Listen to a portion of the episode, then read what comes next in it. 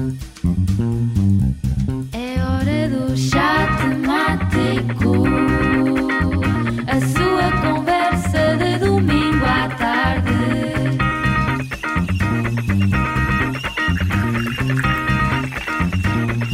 Boa tarde e sejam bem-vindos ao Chá Temático, podcast da Católica Students Consulting. O meu nome é Sofia Gomes e o tema do chá de hoje é um dos mais abordados nos últimos meses, as eleições americanas.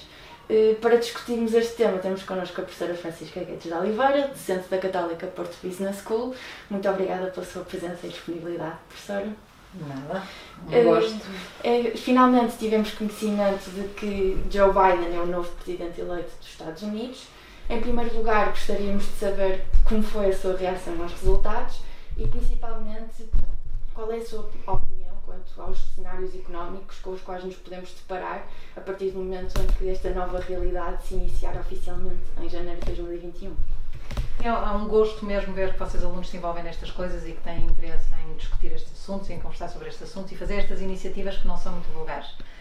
Hum, em relação ao que, ao, ao que me perguntas, a, a minha reação, como aquilo foi ao longo de muitos dias, se eu tivesse acordado na quarta e tivesse visto logo que, que o Biden era presidente, se calhar tinha ficado eufórica. Aquilo deu, deu tempo uma pessoa ir eh, digerindo o que estava a acontecer.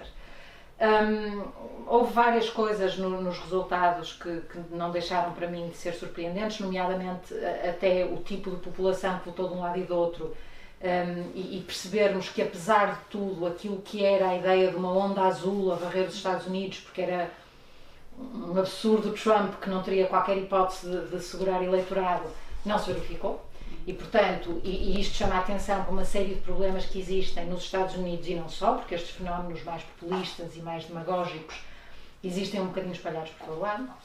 Eh, e, e, portanto, fiquei obviamente satisfeita. Acho que isto pode ser uma mudança muito grande do ponto de vista dos Estados Unidos eh, enquanto líder de uma certa economia mundial.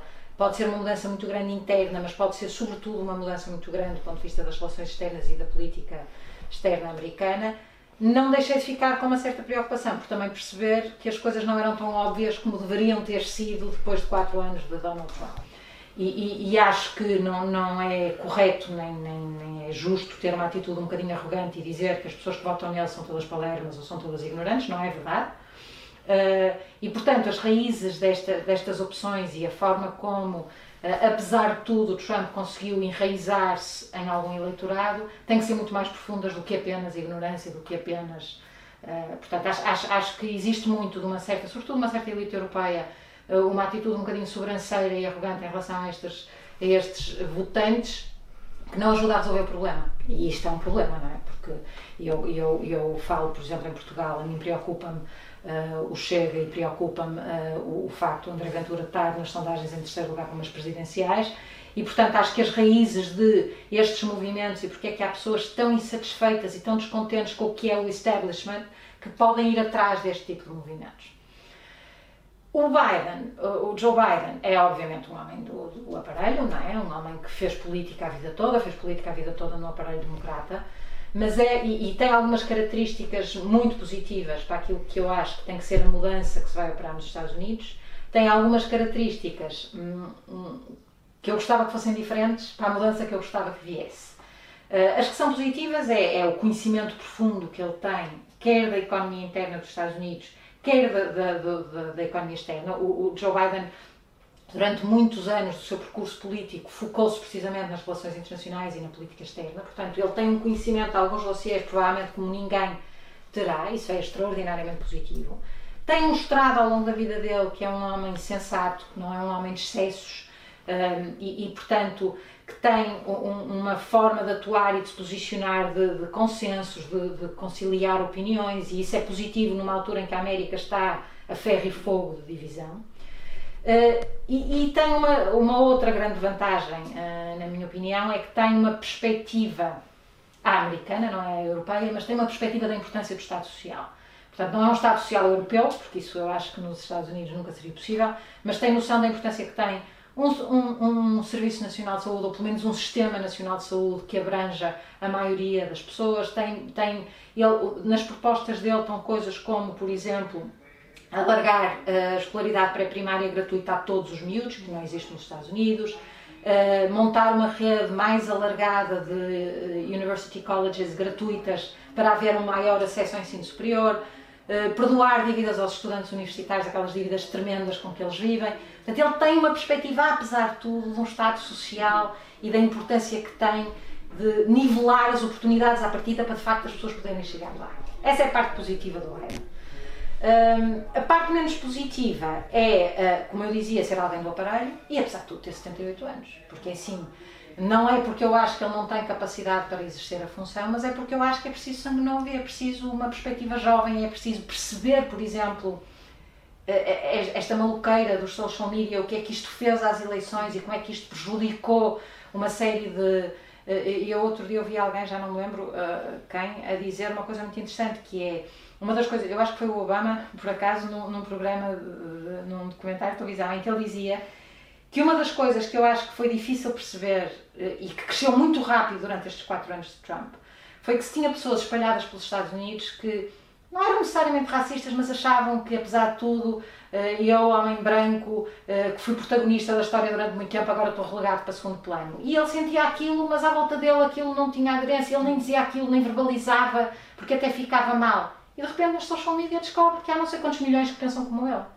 E portanto, o Biden, a meu ver, Joe Biden pode falhar por uma falta de frescura, por uma falta de abertura. Uh, o, o, a vantagem de ser conciliador e de ter consensos também é a desvantagem de estar um bocadinho uh, refém do sistema e, portanto, se calhar não fazer algumas rupturas que eram necessárias ser feitas.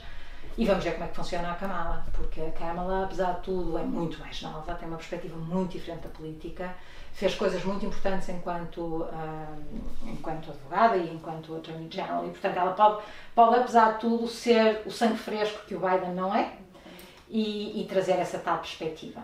Um, do ponto de vista de política externa, que falaste no início, Sofia, o, o que é que eu acho que é, que é relevante? Eu acho que há logo uma coisa que muda e quase instantaneamente sem eles terem que fazer nada. Que é de repente o mundo já passou a ver os Estados Unidos de outra forma. Portanto, há uma parte quase reputacional que nem é preciso grande ação para as coisas uh, mudarem. E depois lá está, é o bom senso dele e o conhecimento dos dossiês. Ele é um tipo muito seguro, muito consistente, conhece muito bem os dossiês. Vamos voltar, os Estados Unidos vão voltar a integrar os acordos de Paris, não tenho dúvida absolutamente nenhuma. Aliás, o discurso dele é muito para o ambiente e muito ao contrário, é querer pôr os Estados Unidos na linha da frente do combate às, alterações climáticas, coisa que até aqui, como sabemos, elas não existiam, não é? Uh, segundo Trump. Uh, com a China, o que é que eu acho? Acho que a China, com todos os defeitos que nós sabemos que a China tem e com todos os problemas que aquilo tem, enquanto economia e enquanto. que a democracia não tem nada, não é? Portanto, enquanto regime, enquanto tudo, uma das coisas que a China tem privilegiado, e isso notou-se uma certa mudança das relações chinesas eh, para a Europa, é que a China privilegia a estabilidade. E, e, e, a segurança nas relações e o saber como é que as coisas vão ser e, e, portanto quando a China está a sensação que eu tenho é que a China a partir do momento que tenha um Joe Biden do outro lado vai ser capaz de negociar de chegar a acordos de tomar decisões de uma forma que até aqui não o fazia uma das coisas engraçadas que eu ouvi de um, um funcionário que fez um comentário na altura de, dos primeiros resultados das eleições americanas do Partido Comunista Chinês foi que, apesar de tudo, eles até estavam a torcer pelo Trump. E porquê? Porque o Trump fazia os Estados Unidos parecer tão mal, tão mal, tão mal, que a Europa já estava a olhar para a China com outros olhos, a achar que a China, apesar de tudo, já não era tão, tão má assim. E, portanto, desse ponto de vista, o que é que eu acho? Acho que vai haver outra vez um reequilíbrio é? Portanto, o eixo tinha afastado dos Estados Unidos e puxado um bocado mais para, para, para a Ásia. Acho que vai haver outra vez um reequilíbrio de eixos e de relações comerciais, políticas, etc. Acho que a China, a própria China, vai reequilibrar as relações com os Estados Unidos, vai passar a ter aqui um, a capacidade de negociar e de chegar a acordos para uma série de coisas que, que, apesar de tudo, o mundo precisa muito da China, porque a China claramente é um poder económico, se não em paralelo quase com os Estados Unidos. Uh, Acho que as relações com Israel vão mudar muito. Não vejo como possível retirarem a Embaixada de Jerusalém. Eu acho que isso é um passo que dificilmente se reverte uh, depois de Trump o ter tomado, mas acho que claramente eles vão outra vez pôr o pé e dizer, uh, embora eles sejam sempre, sempre foram os Estados Unidos, independentemente de ser democrata ou republicano, sejam sempre pró-Israel e amigos, como eles dizem, de Israel, acho que apesar de tudo vai haver outra vez um reequilibrar também de forças ali e vai deixar de haver esta sensação que os Estados Unidos patrocina tudo que o Netanyahu tiver a fazer. Portanto, também acho que vai haver aí uma intervenção diferente e claramente as relações com a Europa. As relações com a Europa têm sido um zigue-zaguear uh, maluco nestes últimos quatro anos e acho que, apesar de tudo, o Biden percebe que, uh, por tudo, pela partilha de valores fundamentais, pela, pela aquilo que é a visão do mundo que, que eu acho que ambos os eixos uh, têm em comum, acho que, que Biden percebe aquilo que Trump eu, eu até me custa dizer que Trump não percebe, porque eu não acho que seja ele não percebe, eu acho que ele não faz a mais pequena ideia, não é? Uh, e Biden percebe que o, o, grande aliado, apesar de tudo, tem que continuar a ser a Europa, e portanto acho que o eixo uh, entre a América e os Estados Unidos vai tornar a ser fortalecido e, e países como a Polónia uh, e, e Turquias deste mundo vão deixar de ter nos Estados Unidos ali um chapéu que, apesar de tudo, os protegia. E nesse sentido, professora, é possível considerarmos a vitória de Biden como um duro golpe uh, para o populismo, não é? Mas será esta uma luz ao fundo do, do túnel que poderá travar a ascensão de movimentos de extrema-direita, tanto nos Estados Unidos como agora uh, na Europa? Ou seja, o que eu acho é assim, eu sou uma otimista, portanto eu acho uh, que esta vitória do Biden significa que tudo bom agora vai acontecer, vai acabar a pandemia, não, é? a Inglaterra não vai sair da União Europeia. Não, brincadeira, eu sou uma otimista aí, portanto acho que isto significa que há de facto esperança, que as pessoas e que se nós não tivermos a tal atitude sobranceira em relação às pessoas que Biden não teve e a Hillary Clinton teve completamente, e ele não teve, ou seja, se nós tivermos uma atitude de as coisas devem ser explicadas, devem ser conversadas, deve haver uma, um esforço para chegar a uma. Aquilo que eu dizia no, no artigo Económico que tu falaste há bocado, não é? Que é aquela sensação de que há uma voz, um, um conjunto de pessoas que não têm voz e que sentem que vão perder o emprego e que sentem que os filhos não conseguem estudar e que sentem que quando precisam de uma cirurgia estão um ano e meio à espera da cirurgia e, e depois tem o rico ao lado e o patrão que consegue fazer isto tudo em duas semanas e que consegue e essa sensação de insatisfação, de injustiça que é que vai sendo alimentada que eles acham que ninguém responde é o que na minha opinião motiva junto de alguma ignorância, junto de alguma incapacidade de, de fazer um discernimento do que é que é informação de facto e o que é que não é informação de facto. Portanto, tudo isso é ali um, um barril de pólvora para que depois, quando aparece alguém com um discurso fácil, um discurso que vai exatamente às preocupações das pessoas e que se diz completamente mentira, mas diz não, eu vou-te arranjar emprego, não, eu não te vou deixar cair. Eu não sou, e depois a ideia do, eu não sou igual a eles, aos políticos, eu sou completamente diferente, não é? Que era o discurso do Trump, que é o discurso do, do André Ventura. E, e, portanto, eu acho que, sendo otimista e achando que esta volta do Biden é uma luz ao fundo do túnel, era o que eu dizia no início. É preciso ainda assim parar para perceber o que é que está a acontecer, porque ainda assim o Trump teve 71 milhões de votos, ou assim uma coisa qualquer deste género. Portanto, é preciso perceber que independentemente de ter sido dada esta volta nos Estados Unidos eh, de, de, e, portanto, da maior democracia do mundo, ter, apesar de tudo, afastado uh, uh, o, o populismo demagógico, há um problema mais profundo e não estamos livres daqui a quatro anos, porque o, o Biden é nosso candidato outra vez, porque a Kamala é mulher e é, e é preta e asiática, e, e, e aparece um genro do, do, Trump com o mesmo discurso populista e com o mesmo não sei o quê, e a coisa não tornar a virar, não é? Porque, quer dizer, é impensável, é quase, é quase de filme pensar que um, um país que elegeu o Obama, que teve oito anos de Obama, a seguir elege o Trump, não é? E a verdade é que as coisas podem mudar assim. Portanto, eu acho que é mais profundo, embora seja uma luz ao fundo do túnel, acho que é mais profundo e que se tem que ir às causas de, de porque é que é tão fácil o populismo entrar neste momento. Não foi durante muitos anos, depois da Segunda Guerra Mundial, e, e eu acho que teve muito a ver com a fundação do Estado Social, sobretudo na Europa, e a proteção das pessoas e a proteção dos mais frágeis e o combate às desigualdades, que de facto calou um bocado estas vozes calou um bocado estas uh, vozes, porque estas vozes sentiam-se, apesar de tudo, apoiadas e que havia alguém a olhar por eles. A partir de determinada altura, começa a haver desigualdade crescente, começa a haver pobreza na Europa, começa a haver a sensação de excluídos, começa a haver problemas que não existiam até aí, de refugiados, de terrorismo, de imigração em massa e, portanto, terreno fértil. Terreno fértil para os movimentos populistas uh, de extrema-direita uh, e, e que eu acho que se conseguem ultrapassar, eu acho que se conseguem resolver, mas é muito mais profundo do que só um discurso político. Professora, e pensando do lado contrário, se não nos deparássemos com uma crise pandémica mundial, as expectativas relativamente a uma nova vitória de Trump eram bastante elevadas. Em que medida é considera que a economia americana poderia ter beneficiado com mais quatro anos de Trump? Nunca. Nem com os primeiros quatro, muito menos com os quatro a seguir. Uh, o, o, que eu acho de, de, bem, um segundo mandato de Trump teria sido verdadeiramente assustador, porque seria um mandato em que ele se sentiria reforçado, não é? Sentir-se-ia, e bem, legitimado naquilo que era uh, o comportamento errático e aquilo tudo que ele faz. É, é preciso, e eu, eu acho que isso é um, um, discurso que passa um bocadinho em alguma imprensa, que é, apesar de tudo, Trump fez bem à economia.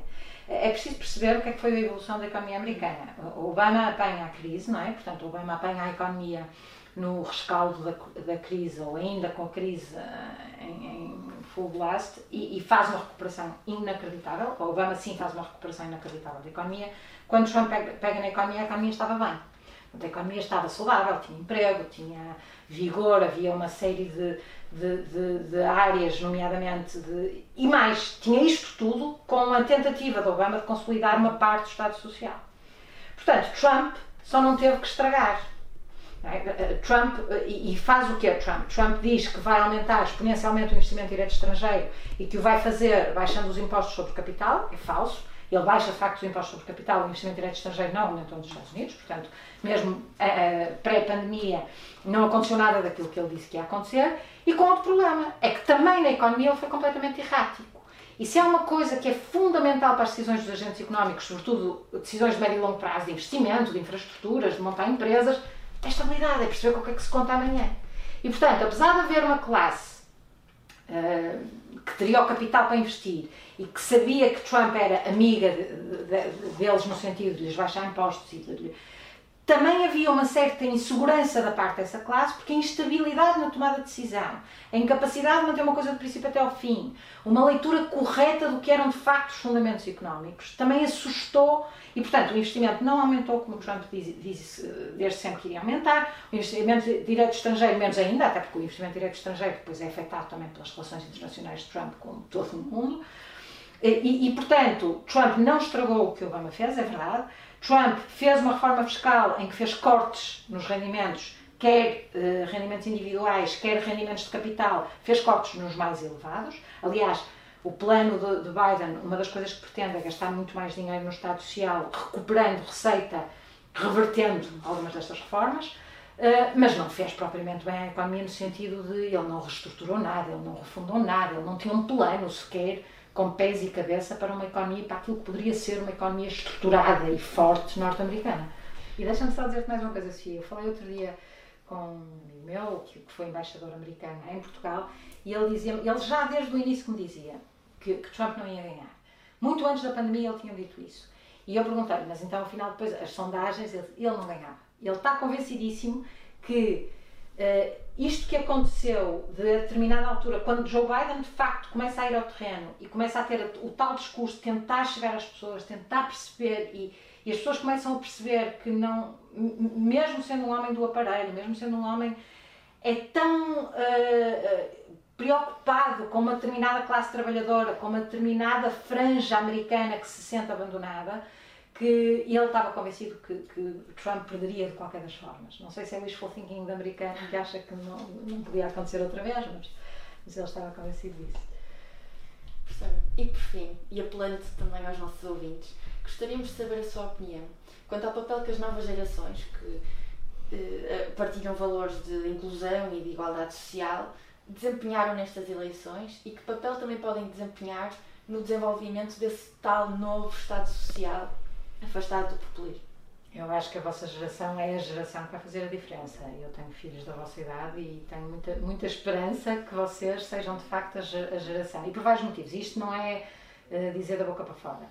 Eu acho que vocês, para começar, têm uma, uma atitude muito diferente da minha geração e, e ainda mais da geração dos meus pais, que é a geração dos meus pais uh, em Portugal, mas não só, muito motivada por ser uma geração que acordou ou que nasceu no pós-Segunda Guerra ou no final da Segunda Guerra Mundial é uma geração que tem um engagement político relativamente grande e que são envolvidos e que são, são muito partidários e muito ideológicos.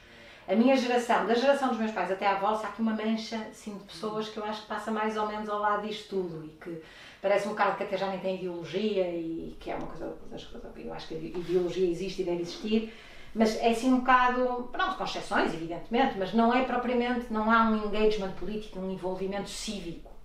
O que é que eu vejo com a vossa geração? A vossa geração não é muito engajada do ponto de vista político, ou seja, de partidos e de. Mas têm causas que vos, vos movem. E quando vos movem, vocês são de facto muito envolvidos e muito empenhados e muito dedicados.